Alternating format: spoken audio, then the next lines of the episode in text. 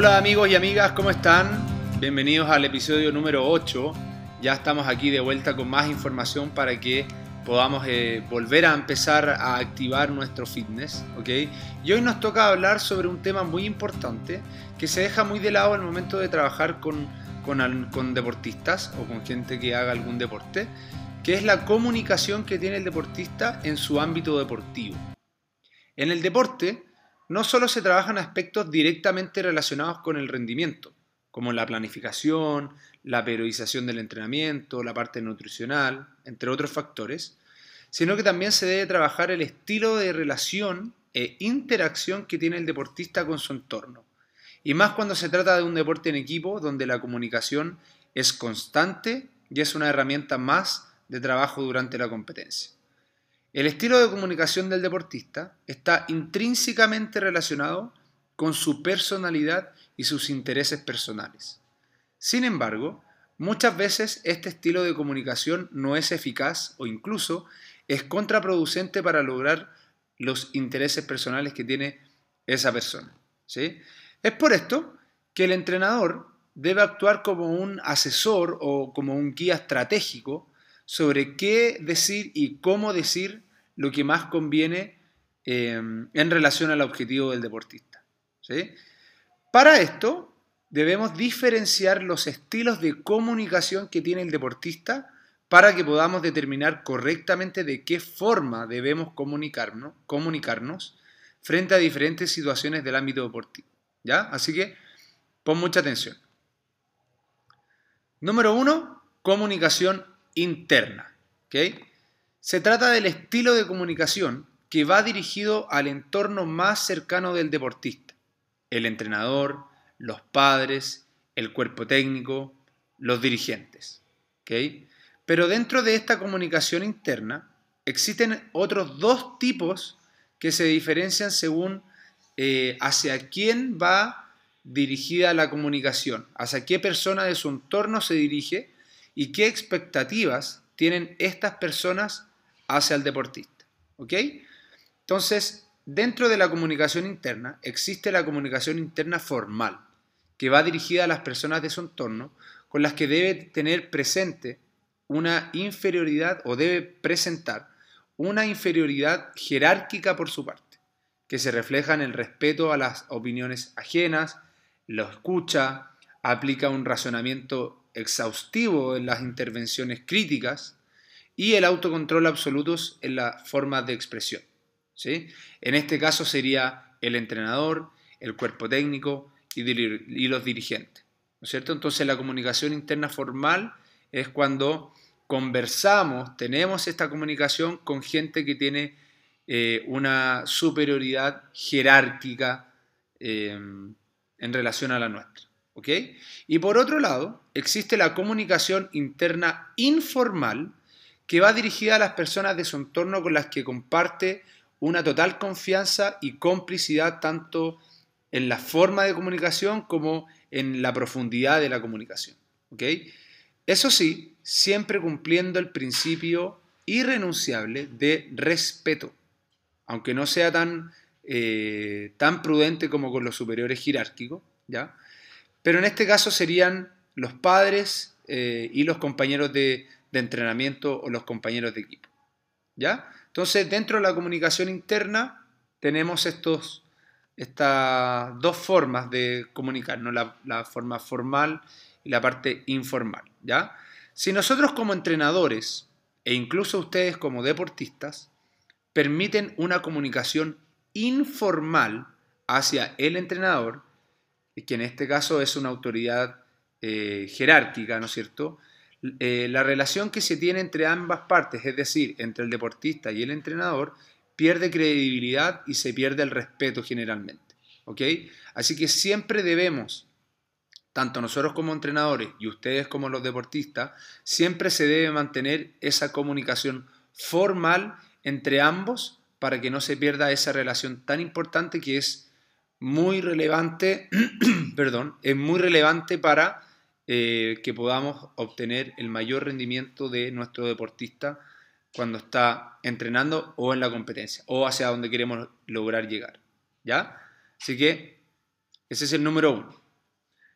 La número dos es la comunicación externa, que se trata del estilo de comunicación que va dirigido a personas externas a la institución en la cual tú estás involucrada, como los periodistas, los rivales, el entrenador del equipo contrario, los árbitros, los jueces de una competencia, entre otros. El entrenador debe ser capaz de entrenar al deportista en el manejo eficaz de este tipo de situaciones. Esta comunicación por parte del deportista siempre tiene que ser formal, garantizando siempre el respeto de las opiniones y las decisiones ajenas o externas. ¿sí? El, el objetivo principal del manejo de esta comunicación externa es que el deportista no salga perjudicado de este tipo de situaciones y que él muestre una imagen de madurez y de inteligencia emocional que, a su vez, beneficie la, la, imagen también de la institución a la que representa y no la deje como se dice, mal parada. ¿sí? Pasa mucho que reaccionamos de mala forma frente a situaciones adversas en las cuales uno se ve involucrado, uno, uno se ve involucrado, como cuando el árbitro te cobró una falta y te puso una tarjeta amarilla, o cuando un juez no te está validando las repeticiones de algún movimiento, o cuando ves que un rival te está tratando de sacar de quicio, te está tentando a que tú reacciones de mala forma. Todos estos ejemplos pueden generar una mala reacción por parte del deportista, en donde puede salir perjudicado en relación con, su desempeño deportivo. Lo puede, puede eh, eh, que le saquen tarjeta roja, ¿no es cierto? Puede que la persona pierda el foco en el movimiento y siga haciendo repeticiones no válidas, ¿no es cierto? Puede haber caído en el juego del, rival, en, haber perdido el quicio y, y se enfrentó al rival y genera alguna discusión eh, mayor, ¿cierto? Es por esto que es muy importante que sepamos controlar y manejar de forma eficaz esa respuesta frente a estas personas o estas situaciones para no perder el foco del entrenamiento o el foco de la competencia. Que lo más importante en ese momento es sacar el máximo rendimiento posible eh, del deportista. ¿Ok? Así que tratemos de, como dije recién, controlar y manejar de forma eficaz esa respuesta frente a estas personas o estas situaciones. ¿Ya? Teniendo en cuenta ya estas dos formas de comunicación por parte del deportista, la interna y la externa, y la externa, te daré cuatro consejos para que puedas empezar a implementar en tu día a día para mejorar tu comunicación interna y externa, ¿ya? Así que pon mucha atención. Consejo número uno. Prioriza el respeto ante todo. El respeto se debe mantener en cualquier circunstancia, independientemente de la persona que tengas enfrente, ya sea un dirigente, el entrenador o el rival. A través del respeto podrás mantener siempre la calma, enfocarte en lo que realmente es importante en ese momento y no te enfrentarás a situaciones de mal gusto que te sacan de tu foco de ese momento. Consejo número 2. Háblate siempre con la verdad. Esa comunicación que tienes contigo siempre se debe basar en lo que realmente está sucediendo y en lo que te está sucediendo. Diversas situaciones pueden verse por fuera muy impactantes o relevantes para muchos, pero para ti quizás no son tan significativas. Es por eso que nunca te dejes llevar por los demás o por situaciones que no tienen impacto negativo en ti. Siempre analizar todo desde la verdad hacia ti para que puedas estar tranquilo contigo. Consejo número 3. Piensa en tu objetivo siempre.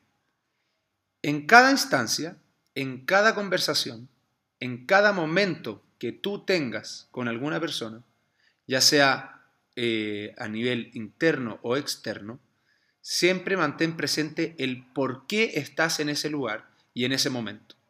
Pensar siempre en que existe un objetivo mucho mayor, el cual tú quieres lograr, y que eso que está pasando en ese momento es temporal. Por lo que, frente a situaciones adversas que tú tengas, recordar el por qué estás pasando por eso en ese momento. De esta forma, te servirá mucho para sobrellevar de mejor manera esas situaciones adversas y enfrentar de mejor forma tales situaciones. Consejo número 4. Comunícate más.